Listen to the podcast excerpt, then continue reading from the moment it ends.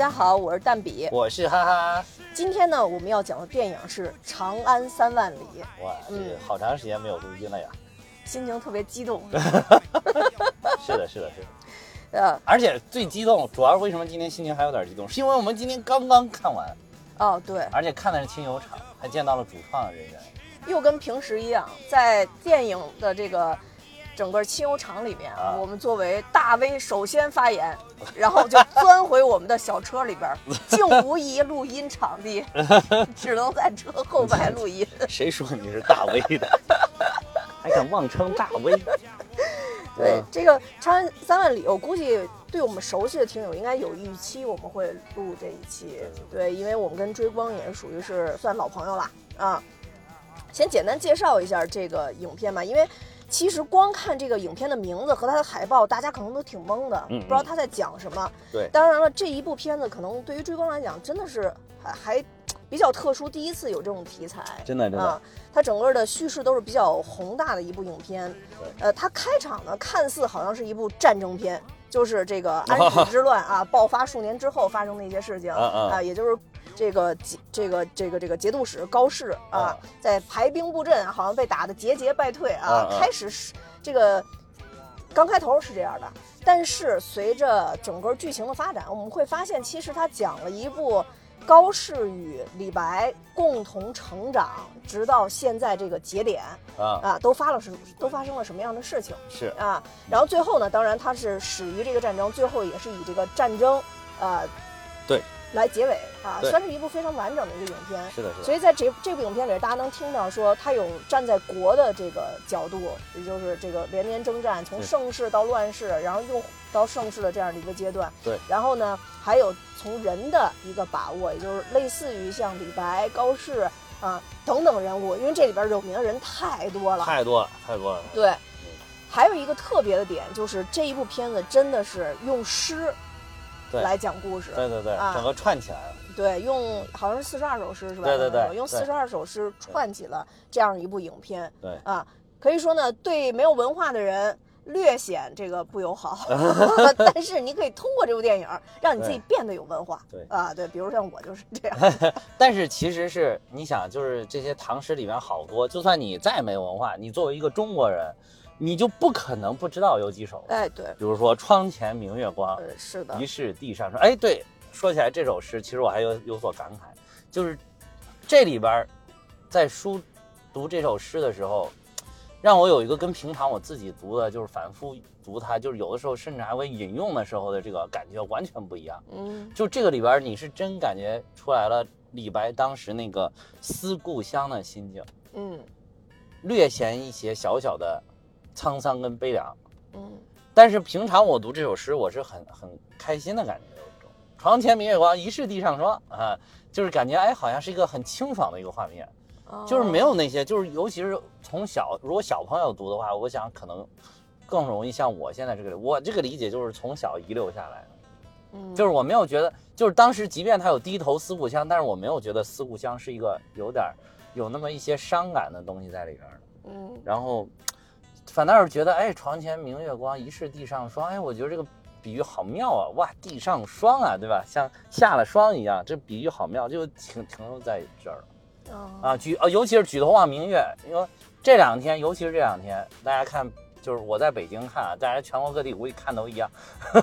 举头望明月，这几天月亮又大又亮又圆，所以举头望明月，往往也是一种非常这个美好的一幅画面。所以就没有往这方面，但是这个电影里边呈现出来，我觉得可能真正的还原了这首诗它本来的面貌。嗯，对我在这块儿也特别有感触。我觉得可能以前我们对于诗的理解，主要理解就是从第一句讲的情形到最后一句讲的情境而已。对对对。但是动画片它这个的妙处在于，它真的通过，比如说，嗯。特别明亮的这个月亮，以及李白前后发生的故事，让我们整个情形都能带出去。对，包括前面李白先生用大白话说了啊，这些兄弟之间啊分家产，把我给踢出来了，是吧？对对对。我是败家子儿，我已经把钱都花光了。对对对。就是用很平易近人的话术把这个事情给讲出来了。那一听啊，我被我都从家里被赶出来了。对。啊，是不是心里很伤感？是吧？兄弟这情是不是？都没有了啊，是吧？就是类似于这种的，你这个情形一带进去以后，那可能这个诗中描述的画面，嗯，你就会更加感同身受。对，呃，对，所以我觉得这个是这四十二首诗串起来，而又让我们听起来很有感受的点，就是把诗歌具象化了，完整了，而且置入了历史当中，置入历史当中的具象化，这个就是我觉得是对于诗歌最好的一种解读。嗯，因为因为就是是是最还原或者说是最还原的一种解读，因为一般的诗歌就是大家。按说就像是什么个，就是你自己脑海当中的是什么样的，就是你读完，就像我刚才说的，哎，其实它可能主要重点在四五项，但我读出来的全是轻松、美好、愉悦的，就是好像在一个非常平和的、愉悦的晚上，住在自己的大宅子里边，突然看到美又大又圆的月亮的月光洒下，就好像天空当中开了一个台灯一样的。对，然后你就跟他这个心境是完全不一样，但是你把它置于这个画面、历史跟当中，哎，你会发发现这首诗原本的面貌是什么样，反倒是更能打动你，更能打中你。嗯，对，所以看这个电影全都是这里边大部分的诗歌全都是这样的，所以说就看这个电影。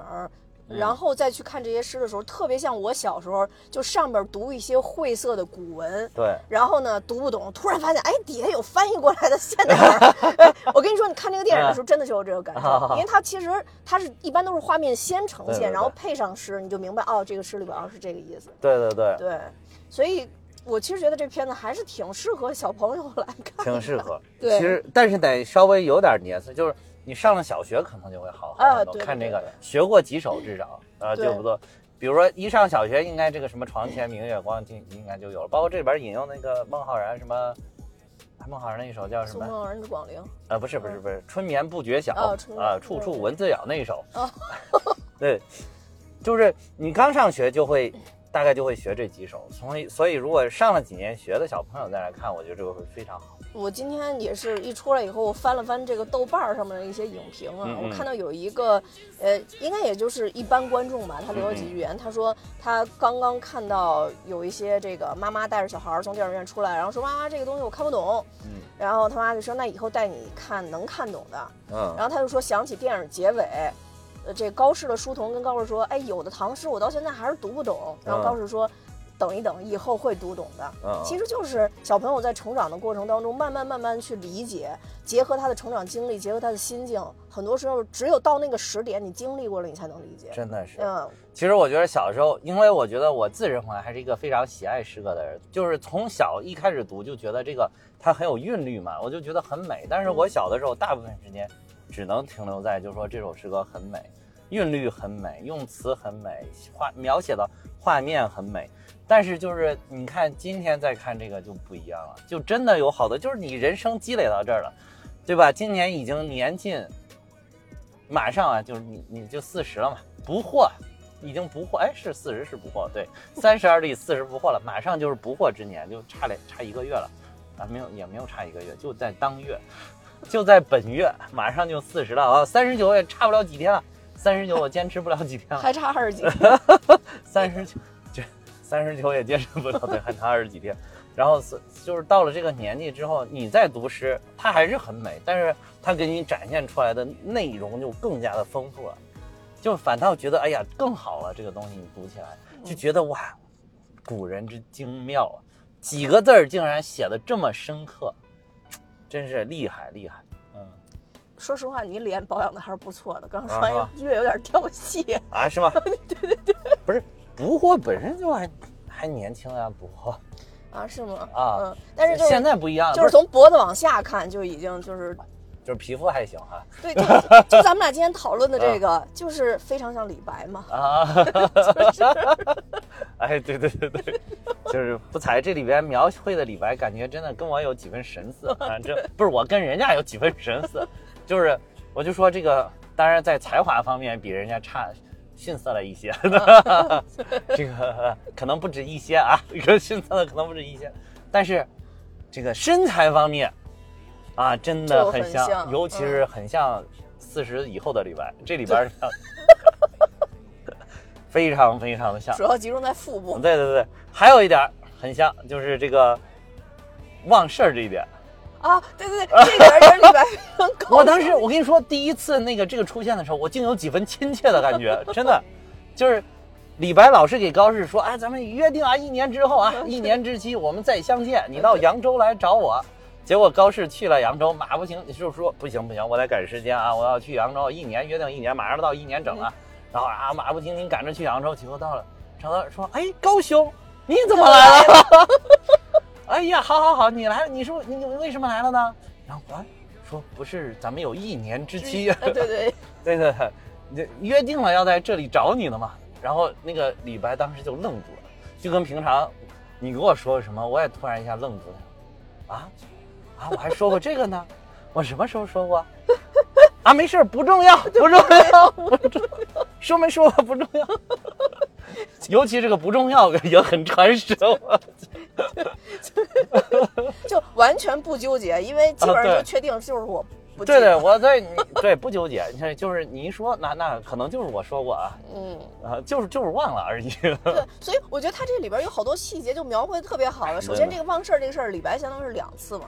对，后面又有一次集中表达，反正其中两次。对对对。但是你看这里边高适也是始终如一，始终如一。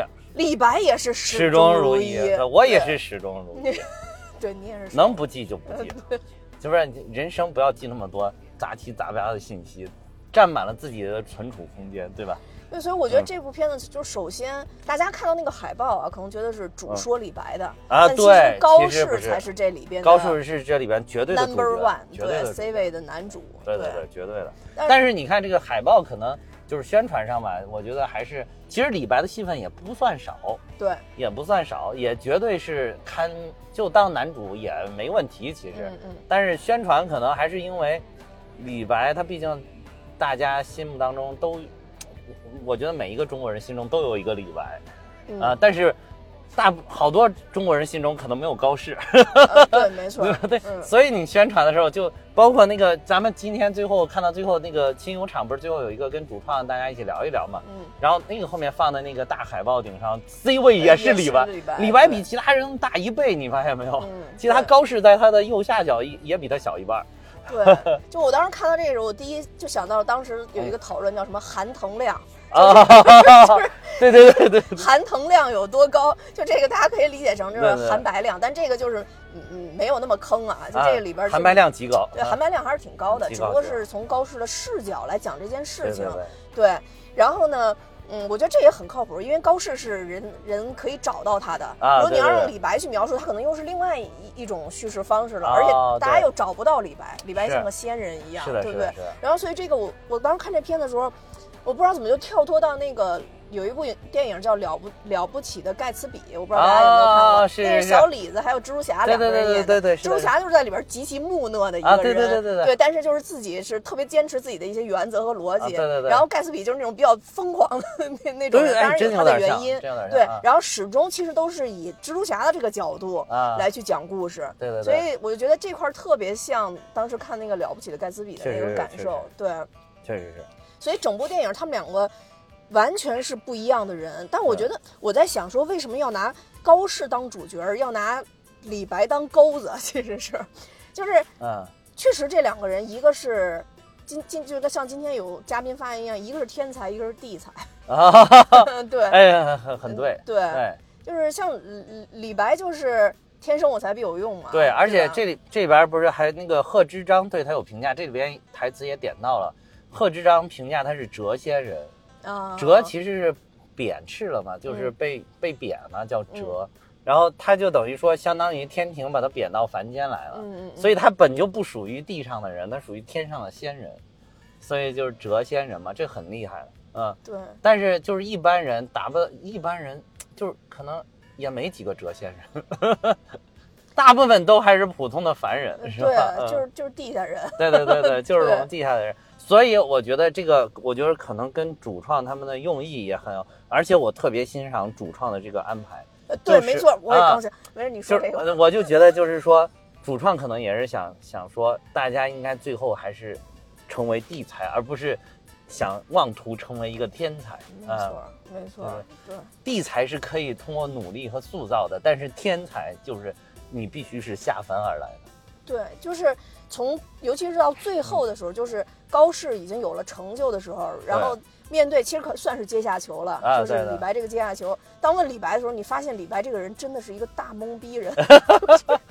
对对，就是出来为什么跟了谁，就是他已经不去考虑其他东西，他只考虑这个。当时我就是为了这个。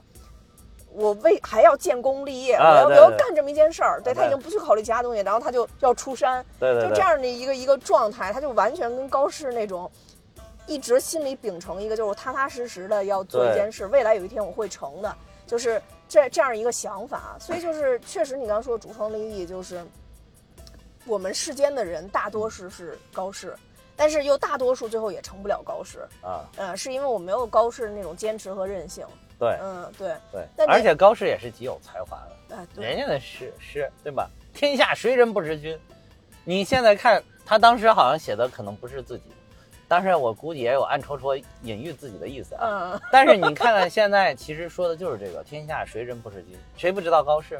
但凡有点文化，读过几首诗的，对吧？嗯，对他那本来是夸别人嘛。啊，对对对，也董大，对董大，他其实是本来。等于说恭维董大一句，但其实你看现在就是高适，高适可比董大有名，而且董大这个大，它其实是个话，就是就是一种称呼，比如什么王小姐呀，什么李先生啊，董大，它是这个意思。所以董大，董大到底叫什么？目前也没有人知道。嗯。但是天下谁人不识高适？不知道的话，你百度百科也能查到，对吧？对，是。就被收录到百度百科里了。你们谁有谁？随随便便就收到百度百科里，没有吧？嗯，对吧？对，确实是。嗯，所以这个片子，因为站在这种利益上吧，对，就是你看起来会非常的接地气，就是你既不会，我反正是没有质疑李白这个人设啊，因为从李白的诗里边，你就会看出，如果李白是一个踏踏实实就特别踏实的人，他他很多诗是不会有这种看起来就很很这个轻狂不羁的这种对对说法的，对吧？所以。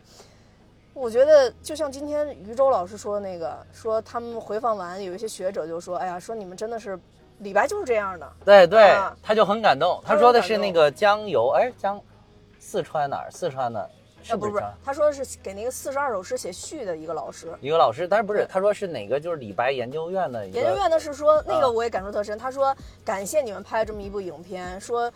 李白就像当年这个去北上广闯荡的孩子一样，说现在你们通过这一部影片回来娓娓道来，告诉我们他都经历了什么啊？是是是，这段我也特感动。对对对，就是说说这是我们家乡出来的大才子，然后后来他很快就出去闯荡了，闯荡北上广了。对吧？说好像听说也干了一番事业，但具体干了啥也不知道 啊。结果回来有一个他身边的人，一个好朋友回来给他讲啊，他出去做了什么什么什么。你一听哇，确实不一般，这个人就这种感觉哈。对对对对，这些说的都特别好。嗯。然后那个你说啊，对，你说那个就是给他们那个书写序的那个书叫什么？叫《长安诗选》，就是目前一个北大的一个一个老师写的，好像是。对，是北大毕业的一个老师啊。对，北大毕业的啊，对对，一个老师写的一本书，就是是配合他，也是配合他们这个电影的一个周边嘛，相相当于一本书，就叫《长安诗选》，然后主要是呃收录了这里边的四十二首诗。嗯。啊啊，就是那个写序的老师，就是就是说他看完了之后就说，嗯，他就是这样，就叹了一口气哈，就是他就是这样啊，就是。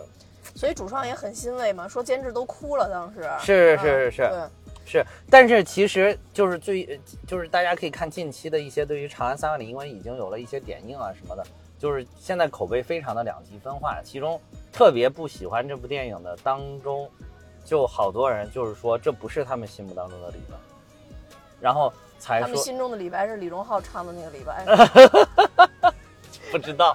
但是但是我觉得他们心中的李白就是他确实很豪迈、很豪放，就是是一个完美的形象。这里面不完美，我觉得，我觉得其实是这样，就是说，因为李白确实太有才了，你就从他的诗诗句里边读，你觉得他，因为他是个仙人嘛，他是谪仙人嘛，嗯，就是仙人在好多人心中可能是一个无比完美的形象，是没有瑕疵的，嗯，但是这里边明显瑕疵很大，对吧？明显是有很多瑕疵，但是我反倒是觉得，这恰恰是因为他有了这些瑕疵，他才是一个真正可爱的人。而且他才能写出这这些诗，对他才是一个活灵活现的人，他才能写出来这些放荡不羁的诗句。就是完美的人写不出来这些东西。嗯啊，所以所以就是我反倒是这是这里给他描写的很真实，就是这是这部电影的优点。但是好多最近抨击这部电影的人都是说这个，好多人都是说这不，你说说你你这个到底还用李白做宣传？你到底是要呈现一个什么样的李白？啊哦，那，说其实不是，说说说你们这完全是诋毁李白的形象。其实我觉得并没有诋毁，而且我觉得没有毁，这个形象挺好的，挺好的。而且还有好多人说李白年轻的时候说这个画的不帅，但是我看李白很帅，尤其是他刚开始长小胡子的时候，对，刚开始长小胡子的时候，尤其是那会儿有几个镜头超级帅，我觉得已经相当相当帅了。那肯定是比这里边的高适帅。还有的好多人是抨击这个说。说说这个里边说把那个人，还有人从又从一些很极端的角度解读，说把这里边的这个人的形象都设计的上身长下身短，然后就是，然后那个那个反正画的也都很丑嘛，然后又说说啊，就是对中国人的刻板印象啊什么什么，其实我觉得没有。然后这次这种升级啊，对，就是没有意思了。其实今天 这个是咱们不是亲友厂最后是等于说这部影片的监制余舟对吧？也是追光动画的负责人是吧？然后他的他出来解释呢，他的解释，这是我觉得应该是非常官方的解释了，就是说他们就是参考了这个唐俑，嗯，和唐朝的一些画作来设计的这边，而且我觉得它里边有的地方好像是显得好像人的下身很短，但有的地方你感觉比例又是正常的，他没有把所有的画面都处理成刻意要怎么怎么样，嗯，因为你刻意刻意要怎么样呢？处理的话，有的时候就可能显得这个人很丑，但是我觉得他有的时候该显示这个人很威武的时候。还是很威武的，并没有显示就是全都是说什么所谓就我要追求一个上上身长下身短，但是而且说实在的，如果是就是真正的亚洲人跟欧洲人相比，下身我们确实是短了一些，嗯，就是就是上下身比例可能好多人是等比例，就是一比一哈，嗯，像我就可能上身稍微长了一些，啊，下身短了一些，对吧？但是超模的身材在在亚洲人当中真的是不好找。就是那种所谓的九头身，而且腿巨长，对吧？好像胸部以下全是腿那种，就就真的是不好找。所以中国要是有有超模也是非常厉害的。为什么啊？就是因为这个亚洲人他本身人种的问题，还是这有的时候我觉得也不能忽视。但是我觉得他不是从这个角度来去拍来去设计这个人物形象的。你听今天于舟老师讲的，他其实就是参考了一些唐朝的唐俑、唐画，然后这些他们从里边摘掉的一些形象，然后把它渲染成。对，尤其是他这里边像什么玉真公主啊，像那些歌姬啊，就啊脸圆圆的是吧？活活的唐俑，你知道吗？是是是，脸都是圆圆，特别饱满。然后那个眉毛都是那一点儿。那个那个叫什么峨眉，好像还是叫什么啊？好像那个就叫峨眉，就是两两小豆，把旁边都剃掉，中中间一个圆圆的那个。然后那一看想起刘嘉玲老师啊，是，对那里边演那个那个，他当时演那个狄仁杰。狄仁杰，对对对对对。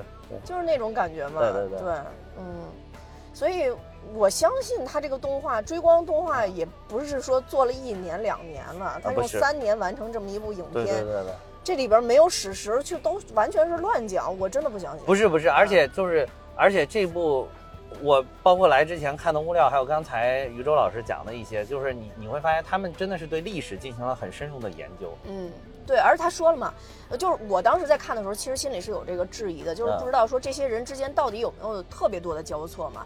有，于舟老师说了，他他们其实是考察了每一个人的这种编年史，然后找到他们那个交错点，可能可能他就集中展示在这一部电影里，是有虚构的点。啊，对，而且就是他们就是相见，你没看，其实中间一晃了好多年就过去了。哎，对对对。但是你在电影里面就是这么三个小时的时间而已啊。对，它基本上就是几个节点嘛，就每一次李白只要一许诺，咱们什么再见，是吧？就就会一下过了一年、五年、十年啊，这这这种感受。然后再见的时候，一定是他又跟李白再次交错。对，有的时候一晃就十年过去了。对，尤其是后后半段的时候，高适一弄就十年，一弄就十年。对对对。刷刷二十年就过去了，你就看每次高适都是那种特别脚踏实地、特别扎实的在在成长，每一次都是回乡去学习，是吧？回乡去练功，等等等等等等。然后你就看每次李白再出现，就变得又孱弱了一些，啊，就感觉胰腺出了一点问题，然后 再看又身体被掏空，是真的有一种身体被掏空的感觉，你知道吗？在在扬州被掏了三年，在长安又被掏了几年，反正就是在这两个繁华的地方就已经被掏的差不多了。而且这片子我觉得最有意思就是名人太多了，名人太多，就感觉是把如果说放在那个时候，可能就是把当年的所有的明星汇聚起来。我我我在看的时候还跟我旁边我同学说，我说你看这个长安的酒肆像不像现在的 MCN 机构？就全是明星集中在那儿。真的是，真的是，就是其实也不是说他出场名单，是因为当时那些人都后来都变成了明星。嗯嗯嗯。就是一开始也不不以为是明星，但是后来发现哇，谁知道那那他不是那个高适第一次去长安的时候，路边碰到了一个要准备去考。考科举的那个人就是孟浩然嘛，嗯，对吧？是孟浩然，是啊，孟浩然还有常健两个人，孟浩然有孟浩然，嗯。但是后来他再去的时候，孟浩然已经呃跟大家呃 KTV 酒吧里边喝作一团了，就是非常开心了，就已经，嗯。而且孟浩然是不是？我记得我要没记错的话，孟浩然应该是也没考上，嗯。哦，嗯嗯。反正这里边人特别多，是孟浩然、王昌龄啊？我记得是王昌龄啊，王昌龄哦，那也可能是王昌龄啊，也可能是王昌龄。反正这太多了，记不清。反正肯定是有孟浩然。后来对，有孟浩然。我我说一下，我记得有谁啊？啊啊！高适、李白不用说了，然后还有这个李龟年，嗯啊，然后有杜甫，对，王维、孟浩然、张旭、贺知章、吴道子，对，然后这个还有谁啊？就好多都都没记下来啊。总总之有一大堆吧。记记记不记不出来了，就是很多孟浩然，包括那个李江李龟年，可能好多人会有点记不清了。但是杜甫之前写过一首诗叫《江南逢李龟年》，嗯，其实这个里边杜甫碰见李龟年的时间应该是有点问题的，有点出这个是也不是他可能这个艺术的加工嘛，艺术的加工啊，就是杜甫应该是在比较靠后的时候碰到你，他是在那个安史之乱之后碰到的李龟年啊。哦，李龟年当时就是很零落，就是那个。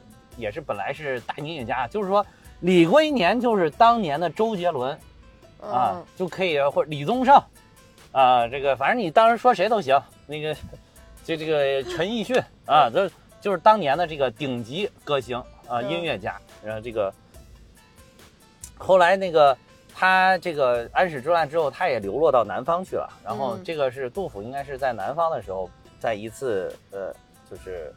偶然的机会上碰见了他，然后碰见他之后，就是说什么“崔九堂前几度闻”是吧？“岐王宅里寻常念，崔九堂前几度闻。”对对对对，江南风里那个。对，因为前两天我刚去完那个杜甫江阁，嗯啊对，然后里边他其中有一首诗就是挂他跟他写的李龟年的这首诗啊，对，所以我刚看完，所以我还有点印象。对啊，嗯，所以就是正是江南好风景，落花时节又逢君，嗯，是吧？这个江南逢李龟年。所以这个这个是他是一个大音乐家，嗯，还有崔宗之，可能是好多人也不太了解。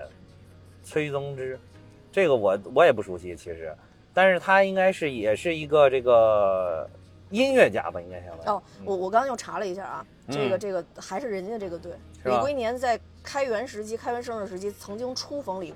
杜甫哦，当时是见过一次，对，因为我当时在杜甫江阁的时候，我记得是他当时再见李龟年的时候，有因为我正好看了一个影片，然后就说他心情特别激动，所以写了那么一首诗，哦，那，就好多年没见，那那怪不得最后说什么什么又逢君啊，对对对，嗯，哎，总之这些诗人都太会写了，我的天，是是是，他说落花时节又逢君，后来就又逢君，那看来就是确实之前见过一次啊，嗯，对，哎。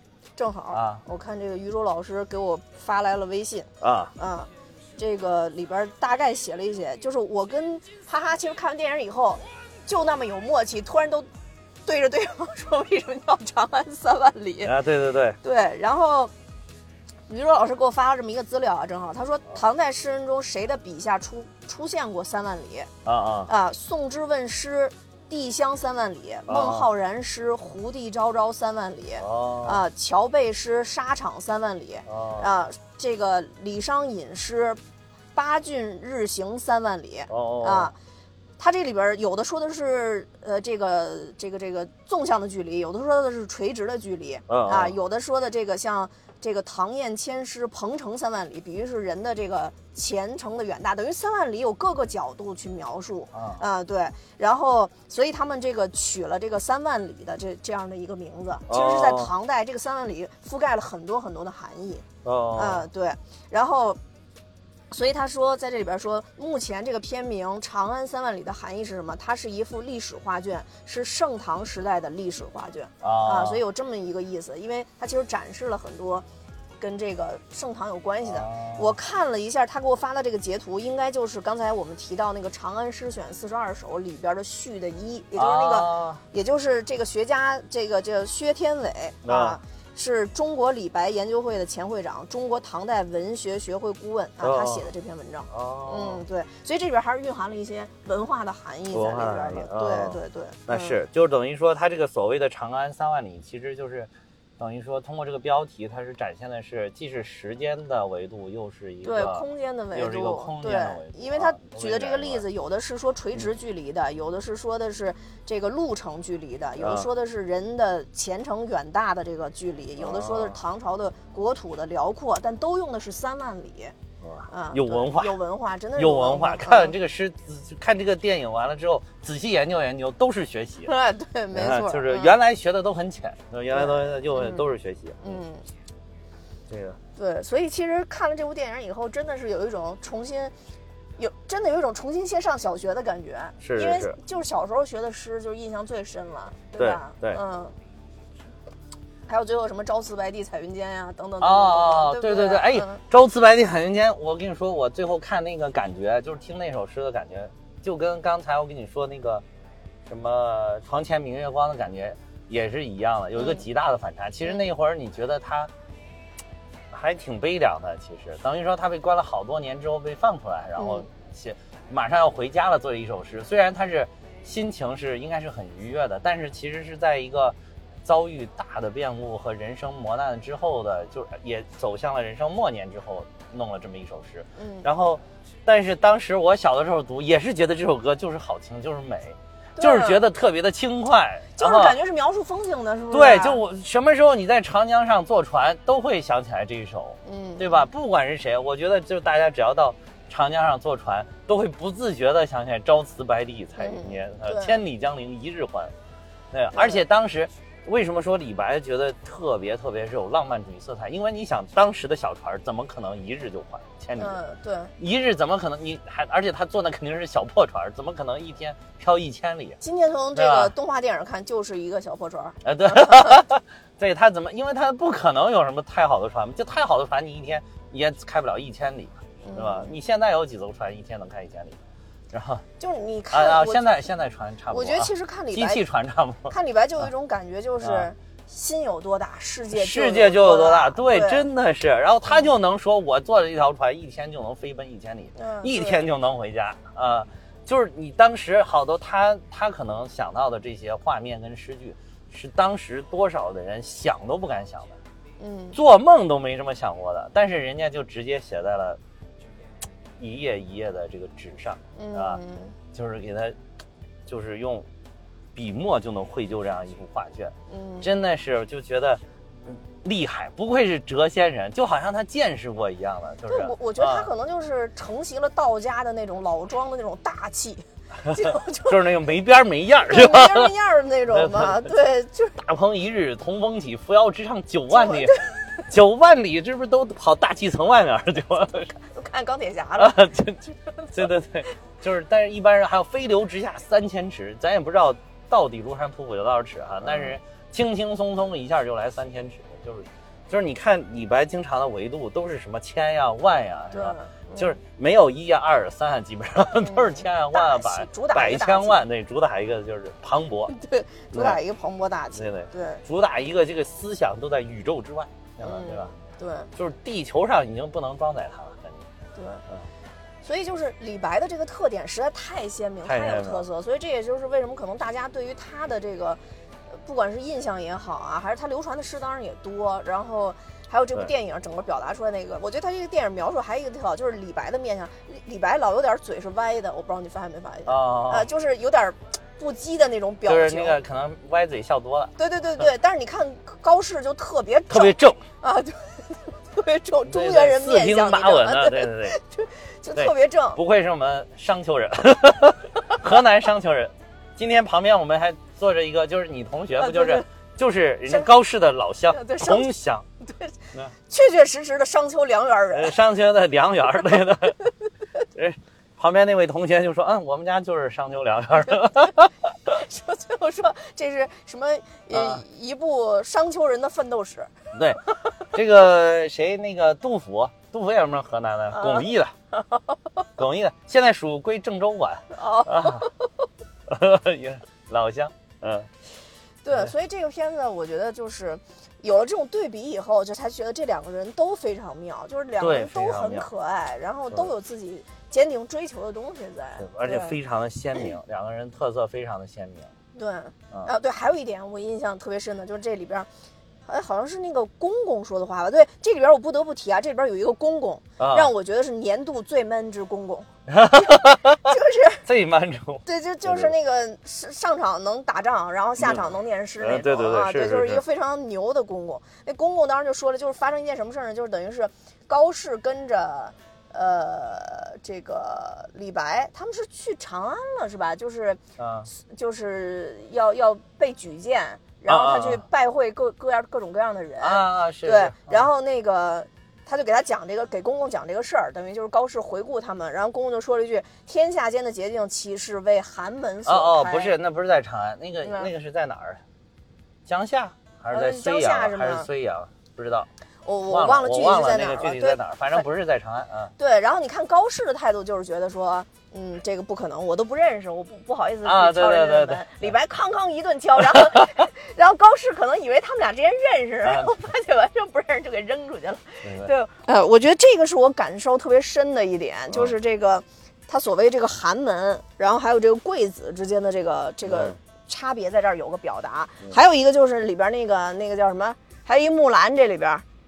呃，裴将军的女儿，对对对，裴木兰，裴木兰，就是我起的名儿啊。裴将军的女儿叫裴十二啊，裴十二。然后就是裴十二，就属于那种。呃，上得厅堂，下得厨房，然后这能斗了流氓的那种啊，对对对，女子，然后能念诗，能斗流氓的那种。但是就是因为她是女性，然后所以她就没有办办法承袭他们家的这个传统，然后去上上上阵杀敌啊，都不可以。其实这里边这些就是有一些这种的探讨，我觉得还是挺好的，一下把这部动画电影的这个意意利益给变深刻了。嗯，对，就是它没有简简单单，就是你好像那一会儿你就感觉。李白天天就是吃喝玩，拉着高适，拉着旁边的小帅哥的吧？你一开始还以为是小帅哥，后来发现是个女生，就是到处玩。然后其实后来那个高适，高适还给说说你这样天天这样玩，不是对不起你的才华吗？李白。然后但是旁边那个裴将军的女儿就说说，哼，你给我谈才华，才华有什么用？什么是才华？有平台展示的才叫才华，对吧？才是这个才华才，或者说这种才华才是真正有用的。啊，然后他，然后他就跟高适不是又较量嘛？较量完了还把高适赢了。高适要说武艺也是非常强的，结果还把他赢了。结果说又能怎样呢？对吧？一个是首先我们裴家现在不受领导待见，对吧？只能躲在扬州啊，天天歌舞升平啊，看似挺好，实则就是偏安一隅了。对，嗯。然后我一身武艺，我还想上阵杀敌呢，我都把你赢了。你你不你这水平高不高？我都能把你赢了，但又怎样呢？我无非是个女儿身。对吧？也也没有办法。结果其实这一下其实有点点醒高适，其实也我觉得也是让高适也有点，就是那一会儿他可能还有一些年年轻人的那种年高嗯就是年少轻狂、年少气盛，嗯，有时候年少气盛的那种态度。但是自从这个他也有反思，他又回家了。你基本那段完了，他又回家，他就觉得我自己可能还是需要沉淀，有好多事儿我看的还是太浅，就以为好像是我有一副这个。纵横驰骋的这种心心情，我就可以去建功立业，并不是，所以他就又回去，还差很多。首先，且不说是这个，这个且不说这个怎么说个人的这个文文采呀，这个才学呀，这个政治意识啊有没有加强？但是这个武艺都都赢不了人家，最为傲的武艺都打不过一个女性，对，打不过一个，对他让他觉得打不过一个女流之辈，对吧？结果人家又回去。那个修修行又回去修炼，所以我觉得那个那一块其实是对高适的成长又有一个提升啊。虽然看里面好像是一处闲笔，但我觉得其实是很有意义的一个节点。对，没错，嗯，所以就是高高适真的几几次蜕变，那是第一次回家乡，后来还回了一次。对对对，嗯对，然后等于是回去以后，第一次回去以后就开始让那个他们村的小孩给他读书嘛。啊，对，他说我学不下去，你给我念吧。你记不对。你记不记得我原来说的，就是说有一种人是视觉学习，有一种有一些人是听觉学习。嗯嗯。然后看这个，我就又想起来我之前说的那个像我觉得高师就跟我一样，就是适合听觉学习。你给我讲什么，我记得比较清楚。然后你让我看这个字儿啊，好费劲，看一会儿就想睡。所以高适就也是说，这里边不也讲了，说高适从小就看书就费劲嘛。对。然后结果结果后来他也找到他自己学方法，就找一小孩儿，村里边小孩，你学啥你就给我读啥。你学什么诗你就给我读什么诗，我跟着你学。然后结果。哎哎，这个学习方法不错。对，相当于等于他在那个村里待了将近十年的时间，等于李白赤条条在庙里被发现拖过来了嘛。啊，对对对，这个人赤条条在在佛堂里边睡觉，然后这是你朋友吗？对对对，大家可能都觉得特别不靠谱，你知道吗？对对对，就是感觉这两个人怎么能成为朋友呢？你知道吧？那是一幕，然后还有一幕就是。他他要去那个咱们接那个道场，然后他跟高适说：“你是我最好的朋友。”高适说：“我是你最好的朋友吗？” 对，是吗？对对，但是他还是陪他去了。他陪高适就是个好人，你要这边看啊。对，其实他不见得就他就是个靠谱的人，说白了。你觉得高适像谁？不是像我吗？高适不像你，你说李白像你。高适，你觉得像不像呵呵？啊，哎。还真的是啊，就他那种陪伴感跟安定感特别像呵呵，哎，真的有点像啊，四平八稳的。对，大家虽然听呵呵在我们的整个播客里的形象是比较搞笑的，但是呵呵真的是一个非常踏实稳定的人，就敦厚老实，敦厚老实，真的是绝对敦厚老实。呵呵，就还差一些这个高适的韧性。哎，我刚想说，对对，所以我就说他不用着急，持之以恒，必有大成。嗯，对。对，然后所以就是呵呵也是莫愁前路无知己，天下谁人不识 君。对对对，嗯，你看现在已经通过我们慢慢也大了，他就对，已经通过我们的节目，已经让很多人知道呵呵了。对，然后这里边我想想啊，还有什么？哦，这里边有几个点，我觉得还挺感动的。啊就是当时李白跟他说：“我这只大鹏飞不动了，也不想飞了。”就是人到了一定的年龄，你觉得他好像就是梦想就泯灭了，你知道吧？就是他当时。是去接那个道场的时候，就好像就是梦想泯灭了。但是，让人放心的是，哎，他之后又出山了，虽然是很不靠谱，但是你就发现他心中那个小火苗其实一直没有灭，对对对，啊，一直在燃烧。我就想起，就是刚才你说大家对李白的这个印象，我突然想起，原来我初中的语文老师给我们再去讲李白，他就说，你看李白的诗。他绝对不是一个把心中的这个大才全都施展出去的人，否则他写不出这种诗。啊，他其实他诗他诗里边讲的是他想象的一个状态，他全部施展的一个状态。其实他是他应该是一个很很有点憋屈憋屈的一个一个一个状态。是，但是他希望他有一天能成为鲲，能成为鹏。是对，就这种状态。所以他他他刚才那块儿还挺唏嘘，就是我看到那儿的时候很唏嘘，后来一跟他说那叫什么什么王来着，就是呃永王。啊永王，他就说啊永王不是这个正义的力量吗？就兵马大元帅，对对对，然后我又放心了，我说他还是他，就是对李白是非常有才，但是明显他是一个没有什么政治眼光，或者或者说他没有什么政治智慧的人，对，他就是一个不懂政治，他是一个文学家艺术家。嗯呃，而且其实这个也跟咱们现在的这种可以说对于文学家、艺术家的刻板印象可能有有有所比较吻合，就是好像咱们现在感觉有些那种特别有大才的文学家，好像也是总放荡不羁。比如让他，比如把他框到那个体制内啊，让他搞一些这种很循规蹈矩啊，或者说是呃，在别人在那个这个政治方面有一些角力的时候，他好像就无处无处。着手，嗯，就显得过于幼稚跟轻浮，然后就往往这样，你在政治上面是不行的，对，对啊，你没有城府呀，对吧？对，其实这里边还有一个刻板印象，就是应该说是中国几千年来，嗯，以来，这个行业真的地位就一直高不上去，就是商人。这个不是刻板印象，这是古，这个我觉得不能算刻板印象，这就是从古至今就都是这样规定。这是规定，这尤其是古代，我觉得秦始皇害怕了是吗？我觉得因为秦始皇害怕，也有可能是，但是，但是因为是其实不是，你要是就是要真的很正经解读的话，嗯，呃，我听了这好多的，大概应该还是从这个咱们中国是一个农耕文化来嗯嗯嗯，嗯，农业才是 number one，啊，其他的这些都是往后靠的，都是在构建在整个农业基础之上的啊，尤其是古代，其实农业的。就是在古代，是你解决农业的问题才是首要问题。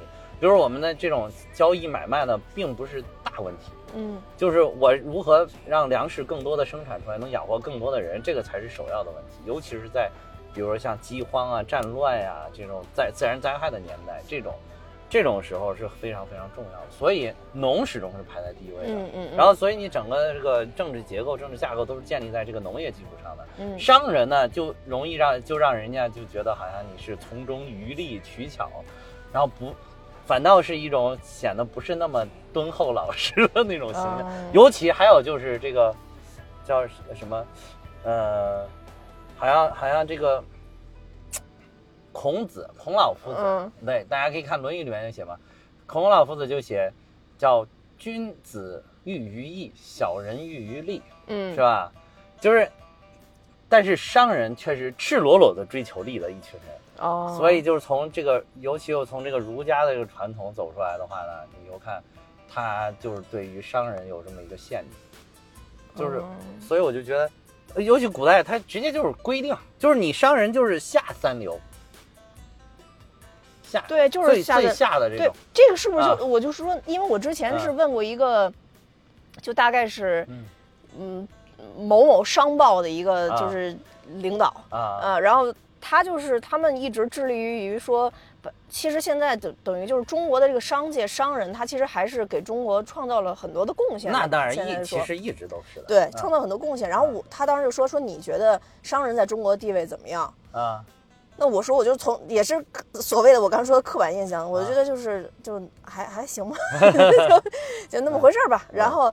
后来我就问他，我说你你为什么会有这个心里的这个想法，就一直憋着这这样的一个劲儿啊，非要非要把商人的整个地位提高？他就说，我不知道这个领导是他自己研究还是怎么着。他说我最恨的就是吕不韦，说就是他当时，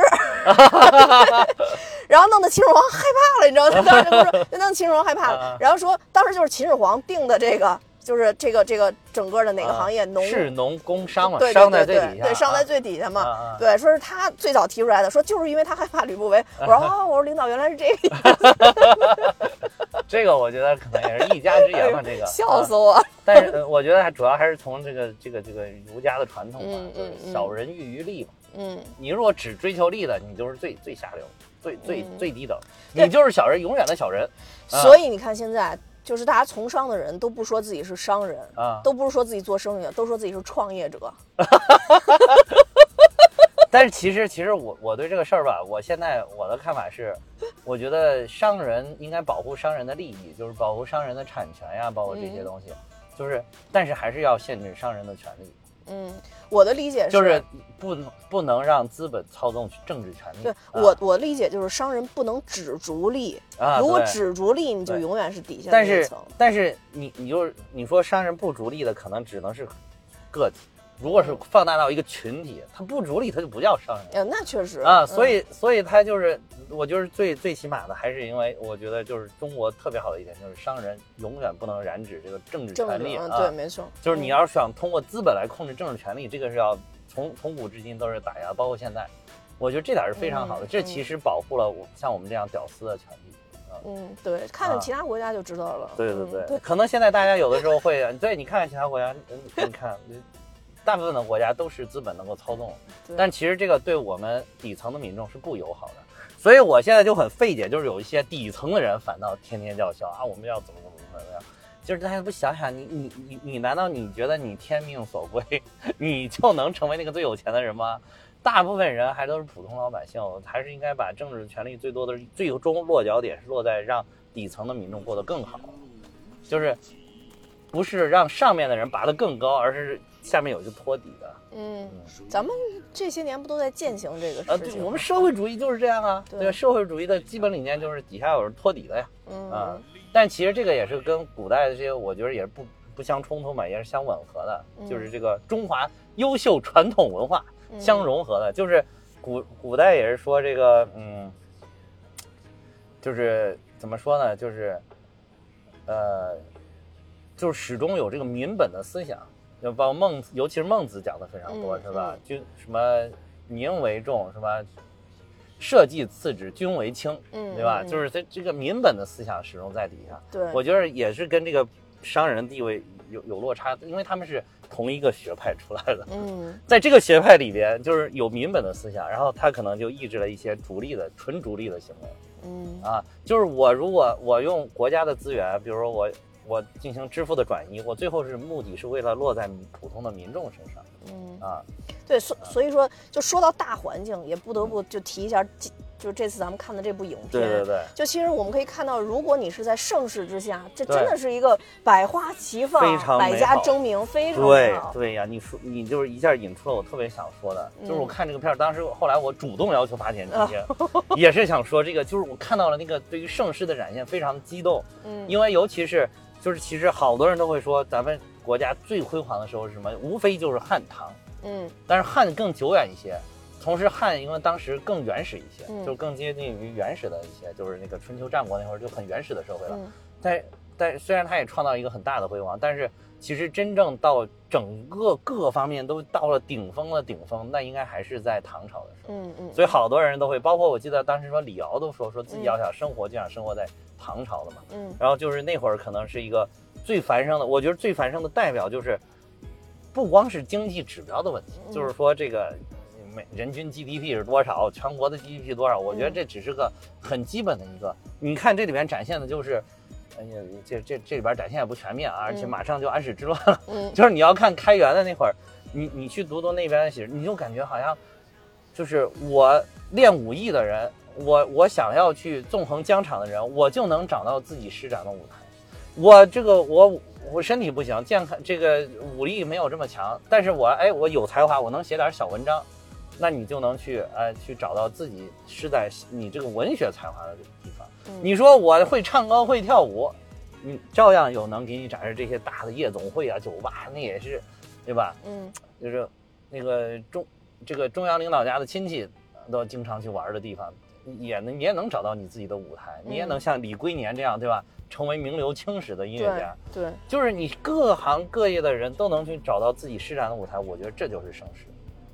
对，没错，嗯，所以就是你说，就就这次这个展现，我觉得，哎呦，感受特别特别深。我上次有这种感受时，你知道是看哪部片子吗？《妖猫传》啊。啊，《妖猫传》那里边确实也是呢啊，《妖猫传》那里边的李白跟这里边的李白就感觉特别像啊，对对对对，真的特别像啊，而且他的因为他的整个官服是有规制的嘛，然后所以就他那个红色的那个官服，戴着那个官帽的那种感觉，哇，特别特别像，对，是是，而且那里边也是喝的酩酊大醉，然后那个那个就是他正这里边其实展示了其中一小段，就是他正在里边。正在长安那边当小官的时候，嗯嗯嗯嗯，就是那会儿正正是那个玄宗刚刚把他招到长安的时候，正正得意的，还有还写给那个杨杨贵妃拍马屁的诗啊，云云想衣裳花想容，春风拂面露华浓。说说说，贵妃生气了。哇，这这这这个写的真的不错啊，这这诗写的是真美。哎，当时《妖猫传》好像是不是就展示他当时有写诗这一段？有啊有啊有，啊其中有一段就是啊，对他醉酒在那写诗因为那里边那还让高丽谢给他脱高力士给他脱靴子啊，这个也是历史上都有记载的事情。嗯嗯嗯。嗯，嗯，那个《妖猫传》里边的那个真的是漂亮，那个。贵妃真的是漂亮啊！这里边的贵妃就感觉体型跟我都比较接近。这玩意儿也没有出现贵妃，只出现了玉贞公主、公主之类的吧？公主很正常嘛。对，公主从小就吃的好一些。实际上那些歌姬什么的还都是挺瘦溜的，那个经常在转圈的。对对对。而且这边你还看里边还展示一个，有好多是胡姬，就是对对外国人啊，就是从西域过来的这些，对吧？就是还是那句话，中国为什么要？几千年来不能放手西域。对，我说那 M C N 机构就是他们在那个长安的那个叫叫胡姬酒肆嘛。啊，是是是。对，你就进去以后你就发现都是迪丽热巴嘛。对，这也我想说一个盛世，从这儿又可以延伸出来一个盛世的地方，就是一个是，就是盛世其中一点就是特别特别的开放。就是向整个世界开放，你谁来我这儿都行啊！对我也不怕你来我这儿什么学走我什么先进科技了啊！你就会造个芯片，我就要封锁我这个技术不给你啊！无所谓，你学你学，老子还有新东西呢，对吧？你学你你们都来，嗯，所以有好多胡姬啊，这种包括弹的当时用的胡琴，嗯啊。那现在尤尤尤其是咱们，我记得好像小的时候，现在是这么说的少。小的时候经常还说说谁会拉个胡琴什么的啊，对其实都源自于过去那种对于那种少数民族，就是或者边疆外国的都叫胡嘛，嗯，胡琴胡琴拉个胡琴，然后还有那个还有你看这里边展现的一个很重要的将领叫哥舒翰啊，对对对对对对对，他就是一个胡人，嗯，他是一个突厥的后裔。啊，他那个部落叫哥舒，哥舒部落，所以他们都是以部落为姓，所以他叫哥舒汉。啊哦啊，这是一个非常厉害的大将，我跟你说，非常非常牛逼。我当时看的也是心潮澎湃。我看他，因为他当时那个，尤其是评评判的时候，哎呀，你就扼腕叹息。就这里边就失守潼关的这个，嗯嗯，他就是因为失守潼关被俘了嘛。这里边其实是对他有一定的美化，但是且不说最后对他美化的这部，就看他前面的那些功绩。当时战吐蕃，嗯，这里边有一首诗，不是他自己，还是他自己读出来，其实是别人为了赞美他嘛。赞美他就是叫什么，歌书呃北斗七星高，对吧？歌书夜带刀，就是说什么什么啊，对对对对什么还中间那句什么，然后不不能过临洮，那个临洮就是他当时在那临洮这个地方抵御吐蕃的进攻的，他把吐蕃杀的大败，吐蕃在他在的时候一一步都不敢越过这个临洮啊，就确实是很厉害的，他就是一个胡人，哦，就是你想你想部队啊，军权啊。而且是大权，而且你看他当时去抵抗那个安史之，去抵抗安禄山跟史思明的时候，那个呃，玄宗直接就给他任命了个宰相，嗯嗯，就把天下所有的兵权可以说都给了他，他是最高级别的一个军事将领，给了一个胡人。你想这个气度，你想这个什么叫盛世？虽然那会儿已经安史之乱，但是你说什么叫盛世？就是我我这个朝代就是好，我这个地方就是好，我中国就是好，唐朝就是好，你们所有的人。都自都都一定会心甘情愿的为我们效力，对我忠心耿耿，就像现在还有很多很多的中国人都想跑到美国去一样，一样就是一样的，就是美国也有这个自，美国现在就有这个自信，美国说我这儿就是好，嗯啊，对啊，你说那个就是我策反你们一个人都容易，为什么呢？因为因为我这儿就是好呀，我只用告诉你，你帮我提供一下这个情报啊，你只要有你你只要那个到时候呢。等你不干了，我就能给你搞到美国来生活啊！好多人就愿意跟着老美干，对吧？啊，就是一样的，一样的，真的是一样的。所以我相信中国有一天也能变成这个样，就是现在的中国，一一一定也有一天还会变成这个样子。就是谁什么时候一说来中国，哇，太好了！到时候我们的相关部门也到那边，那就不知道了，那就看咱们。我觉得他们还是挺有道义的，其实。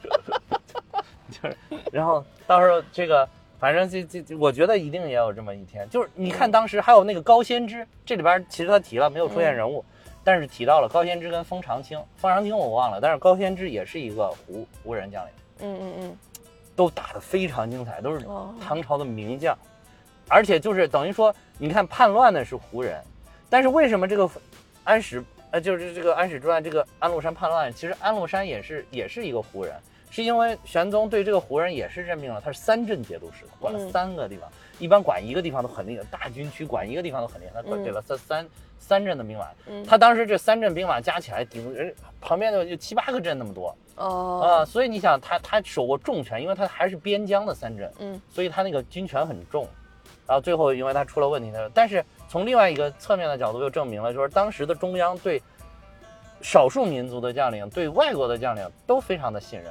没有说你是因为你不是汉人，我就不信任你了。嗯，你看当时清朝后来，那个清那是就特别清朝说要想要想任命一个汉人的将领什么啊，就一直到都末年，到曾国藩那会儿还要讨论说曾国藩是不是权力太大了怎么怎么。但是你看人家唐朝这个气度，无所谓，我这儿就是好，我就不担心，人家肯定是想为我效力的，因为我这儿就是全天下最好最牛逼的地方，他不喜欢我这儿还能喜欢谁？嗯，对吧？就是，所所以我觉得这就是盛世的衡量的标准。我觉得啊，不是那种简简单单说经济有多么的厉害，然后那些都是，我觉得那些只是一个基础，嗯，只是一个背景的 BGM 背景音乐。嗯，对。所以就反正这个片子整体看完吧，尤其今天亲友场有好多小朋友在现场。对。哎，我就觉得这个给小朋友建立这种文化的自信，对，在很早期就建立这种感受，就是。因为你其实有的时候，我我我以前也特别纠结，就是关于你刚才提到的各种现在的这些问题啊，就是类似于去这个这个人莫名其妙的就就就都总想往美国跑 这个事情。那也对，那确实人家好嘛，那也对。对，就是，但是我就觉得，其实哎，那就那就走吧。就是有很多时候你自己有自己的想法，但是真的是少年强，中国才强。就是这些少年如果能真的留下来，对对对，然后把我们的祖国建设的更好，因为你你越是人才流失，你就越不可能好啊。对对对对。然后所以我就觉得，哎，你看，总要有人来建设自己的国家吧，建设自己的这一亩三分地儿吧。对啊，对吧？你你你说哪儿好我就去哪儿，那那你你。我我觉得，要是我来选的话，宁愿把这个地方改造的更好。对啊，啊，你不能逃避啊！就是你，你看到问题的时候，好，那我就换一个地方。你看到问题就换一个地方。对啊，这个世界上大部分的地方都是有问题的。那你去美国，发现美国也有好多问题，怎么办呢？对啊，啊，嗯，所以我就觉得这个世界上大部分的地方都是有问题。你你不是面对问题，而是逃避问题。是是是，哎，这个就这个态度。所以我今今天你你说的这点也是，我不是今天还主动要求发言，我还说了，我说今天看到好多那种小朋友来观影的，我就说。我我就感觉咱们国家现在其实是虽然面临着很多问题，有有内忧也有外患，嗯。呃，当然现在外患可能更严重一些啊，就是就是有这些问题，但是我我始终还是觉得咱们是在往一个盛世的走的行走的阶段，在路上，嗯，我们还在这条正确的行走在这个正确的道路上，这条道路就是通向一个盛世的道路，嗯，然后我觉得。今天来了这么多小朋友，你一看到这个这些鲜活的面容，你又觉得未来这个我们国家盛世就就在他们的手上。嗯嗯嗯，就是，就是有这么这些小朋友，真的你只需要好好的，天天好好的开开心心的生活，过好自己的日子，然后能够认认真真的学习，然后遇到困难了能够去不懈努力的去克服他们，那么未未来的盛世一定都在他们的手上，一定都在小朋友的手上。对，是的，是的，就是感觉到非常有希望的。嗯，对吧？就是，甚至这种希望，在我很小的时候，我都不觉得它有可能到来。哎，结果没有想到，就到那老子才还马上四才四十而已，竟然就有这种感觉了。那我就觉得这种希望感觉愈加的充沛，嗯，愈加的丰满。反正我觉得这几年，包括我之前看了一个统计报告，就是，呃，尤其是初高中的，就现在初高中的这批孩子们。就是他们就对于中国的自信感是自豪感是特别特别强。对对对，嗯对，所以我觉得未来反正就在他们手中嘛。是是，对我们也就是讲讲电影。是的，你其实你要是按照那个古代来来，就是那个人的寿命呢，就是咱们现在就也是年年过半百，不能说，但是 但是跟到不了半百，但是肯定人生也走完一多半了，估计。对对对。嗯，你你看他们也都是六十多岁就去世了嘛，就是这个时间比较长的。然后解放前的平均寿命，包括古代平均寿命，说是三十八岁。嗯嗯，就是已经过了我这个，我都已经过了这个年纪了啊。只是现在咱们人寿命越来越长了，嗯，这个，所以就是感觉，哎呀，这小朋友，你你就你因为这个，你就会对小朋友更加充满希望。对，你觉得这个路还长，而且就是，我觉得我们劲儿都还没使完，而且而且就是。就是感觉这个又引出来了一个，就是说对于高适这边所塑造的高适这个形象，我真的是高度认可，嗯，高度赞美。我觉得，就就是，就是说，哪怕是蛰伏了个几十年，对吧？其实高适你后来你看他是很有才的，是有大才的。但是你你查一下他那个，他到四十六岁才中了一个叫什么有道科，就是。就是不是正规的那种科举，是被人推荐嘛，属于那种啊，中了一个这么科的一个，然后才入仕的，而且一开始就四十六了，一开始进去也只能当个小官。你没看这边其实也展示了，嗯嗯嗯，到最后包括跟着哥舒翰在守潼关的时候，他无非也是一个就是文秘那种职业，是吧？从从八品下啊，对，从八品就是是比较低的啊，比较比较低的，应该就是科级。对应现在可能就是看级科级干部，嗯，四十六岁科级干部。那那现在我这个这个有我有好多朋友，呃，都已经是处长了，还天天那个什么，觉得啊，怎么还不给我任局长呢？啊，我才是副处，还没有是处长，还没有正副呢。然后还有好多这种，天天你一喝酒都能听到一些人的抱怨嘛。其实都还年轻着呢，嗯，但是人家四十六才是一个小小小官儿。然后但是就是因为，但是人家前些年人家可没有闲着呀。可不是在家闲躺着，就像这里边电视，他这里边这个电影不停的演的，他一弄就回家，嗯，修行去了，一弄回家修炼去了，对，对吧？练身体，练文化知识，对，哎，结果出来了之后，你委任他什么？人家是厚积薄发，嗯，一边是一直在修炼什么文化跟体魄，另外一边一直修仙，修仙 要去找仙人呢。对，一个那个要修仙，所以那个最后就变成大肚腩了嘛。然后这个就是你看到最后还是体魄强健，然后五六十了照样上阵杀敌，是对吧？就是，嗯，就是我觉得就是好多人可能，你必须承认一点啊，在这讲这个之前，我必须承认一点，命运是有极大的差别的，人和人的命运极大差别。是的。那天我问一个就是算是得道的老师吧，嗯，啊，就是我就问他说，说有没有那种命特别好的人？嗯，我说我说你看了这么多这个命啊，有没有这个有这么多命特别好的人？他说有啊，嗯，他说每年都能见到一两个啊。他说我说那这种好事能有多好？他说那就是怎么说呢？他说这好就是，人家可劲儿造，天天那个就是纸醉金迷。天天不干正事儿，嗯，天天就是就就跟这里边李李白一样，天天就给你瞎胡整，去这玩去那玩然后这事儿也不给你正常办，然后那个在外面找小三、找小四、找小七、小小八，然后就这么可劲儿造，说最后变成了一个普通人。注意啊，就是这么造，最后他是变成了普通人，他可是不是变成了一个穷苦人。哦，就是好多人命不行的是他努力了一辈子，最后变成了一个。普通人，这个你注意啊，这个命就差距在这个，我觉得是大家一定要认认识的。这个我觉得这个不是不能否定的，你否定它是没有意义的啊。就是这个，但是呢，就是我觉得每个人在自己的这个命格之下，嗯，他是有自己的高度的，嗯嗯嗯，就是你这个小土坡，它再小，它再矮，但对于他来说已经是顶峰了，嗯，就是人是可以往自己的顶峰上去攀登的。不见得是要往整个自然界的顶峰上去攀登。对，是累死了。我可以上我们老家，我们郑州旁边的邙山，是吧？据说这个海拔才一百多米。嗯，就是我，我觉得就可以了。我就一看周边，我都看得很清楚了。我站得很高了，河南就是郑州最高的山。我就非要上老君山，爬不上去。对，那个。我对啊，我没有必要，我非要去上珠穆朗玛峰嘛，对吧？你有那个爱好，你有那个攀岩的爱好，你再去。对，我也没这个爱好，我为什么要上那个山呢？对吧？我就上这个，我就觉得挺好的。就我觉得每个人在自己的命运下面都有你的高峰。嗯，你有没有始终在攀登你的高峰？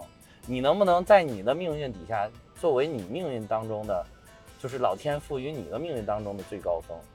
我看，好多人也没有。嗯，就是因为他们没有像高适这样。始终坚持不懈，就是百折不挠，嗯，百炼成钢，没有这样，就没有像高适这样老骥伏枥，仍然志在千里。所以可能就是，哎，到二十多了，说，哎呀，看我周围的同学都获得了一份年薪百万的工作，为什么我还没有获得，是吧？到三十的时候，又我又努力了十年，说，哎呀，看着好多人。有些人跟我年岁一样的，当处长已经当了好几年了，我为什么才是个副处级，连副副处长都不是，都没有实职，嗯，对吧？又过了十年，说说，哎呀，有些都已经你看，那什么新闻里边都能看到他的身影了，对吧？哎，老子还老婆孩子热炕头啊，这饭还吃的也不能说出去纵情声色一把，对吧？就你就等于他可能就放弃了。他自己放弃了攀登了，就是他连自己命格里面那个高峰他都放弃攀登了。我觉得这个是不对的，应该是起码你应该是在自己命运的这个框架下，我能有多高，尽可能爬多高。嗯，所以有一句老话啊，说的非常好，就是不要这山望着那山高，真的是就是像你说的。对对对。小土坡，你先爬上去了，对对对，也许你下一个攀的目标能高一些了。是的，是的，但是你这个爬不过去，明永远看不见下一个。对，你说的很对，也许就是你一开始以为你的命运的小土坡就那么高，但是你上到这个小土坡，发现哇，命运还赋予着你更重大的责任，可能你再继续攀登，直攀登到自己实在无法攀登为止，嗯，对吧？但是你已经比你原来所能看到那个小土坡已经高了很多，嗯嗯，这这个里边你所获得的这种成就感，这种满足感。我觉得跟你跟，就是你当全国首富获得满足感、成就感，其实差别不会太大的。就仅从感受上来讲，没有太大。没错。对对对，因为都是你攻克了一个个难关获得的东西。嗯。这个这个感受是不会差太多。他可能说我物质上的差别会有很大，但是我真正个人心里的满足是不会有太大。嗯。你依然可以成为你孩子心中的英雄。嗯，对吧？你依然可以成为你伴侣的坚强的依靠。嗯，这个不管你有多有钱，还或是多穷困，这点你都是可以做到的。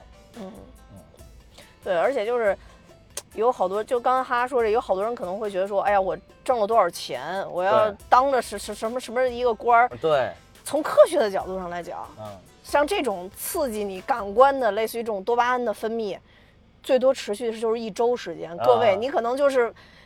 纠结了半辈子的事儿，最后你发现，哎，让你兴奋，可能还真的不足一星期。是的，你你你到时候可能会是一个什么样的感受？这个你当了科长，过了一周，我就想当处长了。啊，对，就这个意思。哎呀妈呀，怎么人家都早早都当处长，我怎么还没当啊？我怎么才当科长啊？才当了一周啊？然后你当了处长，过了一周说，哎呀，我怎么还不当局长啊？人家当局长好几年了，我看着这辈子我还没希望了。然后当了局长又说。哇塞，人家都副那人还不如我，现在都副部长了。这那这种这种都是感受，我觉得都是一样的。嗯，对，嗯，对，反正总之吧，我觉得李白给我们讲了一个天才的故事，高适给我们讲了一个普通人也能成事的故事。对，嗯，所以如果大家对于这个《长安三万里》，我们简单的讲了一下啊，对于《长安三万里》这部影片。大家也能听到一些普通人感受到一些自己身上的故事的话，我觉得大家还是可以走进电影院去看看这部影片。而且我觉得你只有自己看了，你才能去评判说这部影片到底好不好看。呃，对对，我觉得其实每部影片都是这样。对，嗯。还有一个我觉得想说的就是这部电影非常的美。嗯。我觉得追光技术又上了一个台阶。真的是做的画画质做的，包括整个画面处理都非常非常好，然后包括人物的这些动作啊、毛发啊、皮肤的质感都又上了一个台阶。还有光啊，对，光影。就是光影，就太阳照下来的那个多层光影的那种感受，又上了一个台阶。对，这个这个也是动画电中国动画电影的新突破，可以说啊，嗯，这中国的这些动画电影人一直都在努力的尝试新的突破，当然跟可能跟是迪士尼这样的还有梦工厂什么还有一定的差距，但是。一直你能看从这些年的不同的动画电影里面都能看到不断的在突破突破突破突破。对，嗯，好吧，那我们今天也说的挺多的了。作为一部新电影，还是希望大家能拿出一个小小的时间段，然后去好好的观看一下这部电影。虽然将近三个小时时间，但是真的一点不枯燥。嗯，哎，最后。你说我最后，我今天带了一本书转，我刚才呢说激动忘了，就是泪六神磊磊写的读唐诗。嗯啊，我不多的不说了，但是我就是这里边他说了一个，就是说有一篇写的就叫如果没有李白，嗯说如果李没有李白之后，我就简单的读一些。嗯，他说如果没有李白的话，就是就是中国诗歌江湖的格局会有一番大的变动，比如说几乎所有大诗人的江湖地位都会整体提升一档。李商隐千百年来都被叫小李，他就可以变大李了。然后这个，呃，王昌龄，然后大概就会成为唐代绝句的首席，呃，不也不用加上之一了。然后这个，这个杜甫呢，就会成为无可争议的唐诗第一人，而也不用加上之一了。还有就是对于咱们平常说说话的一些这个，比如说，呃，青梅竹马。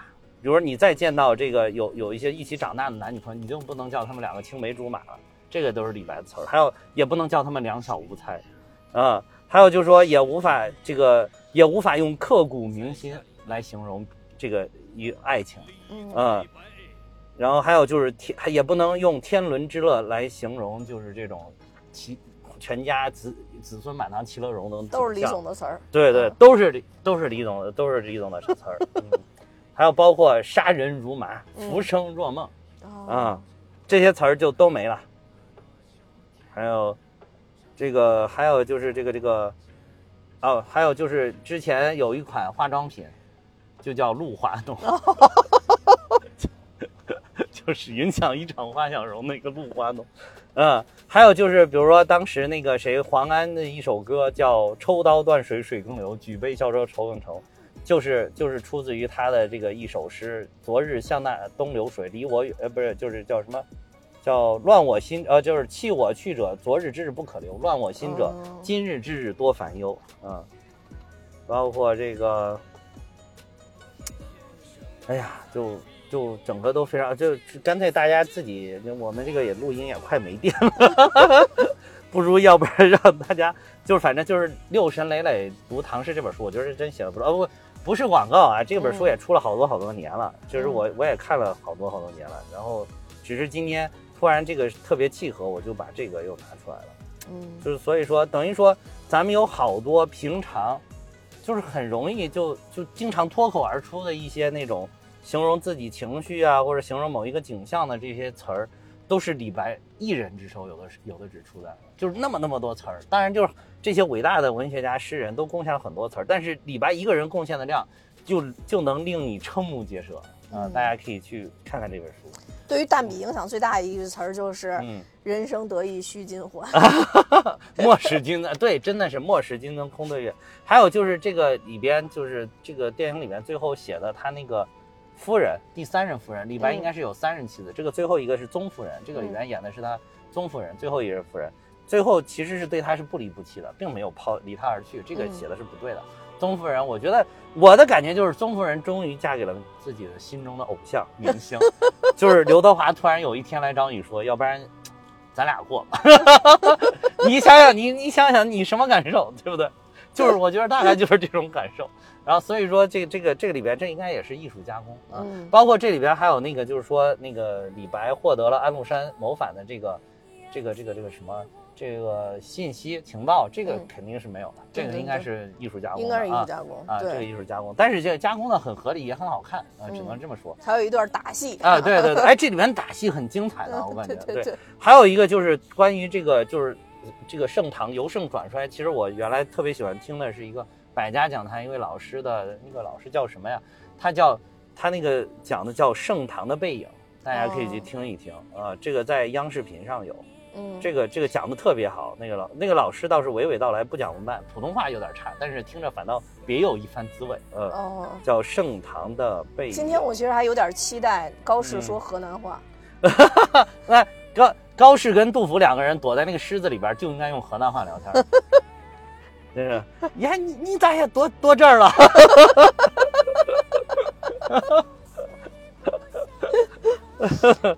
嗯，行，好吧，好吧，那那我们今天就到这儿，多谢大家的收听。我也要跟大家说，大米哈有自己的听友群了，大家可以看节目的说明，加我的联系方式，把大家拉进群。那今天就到这儿，拜拜，再见。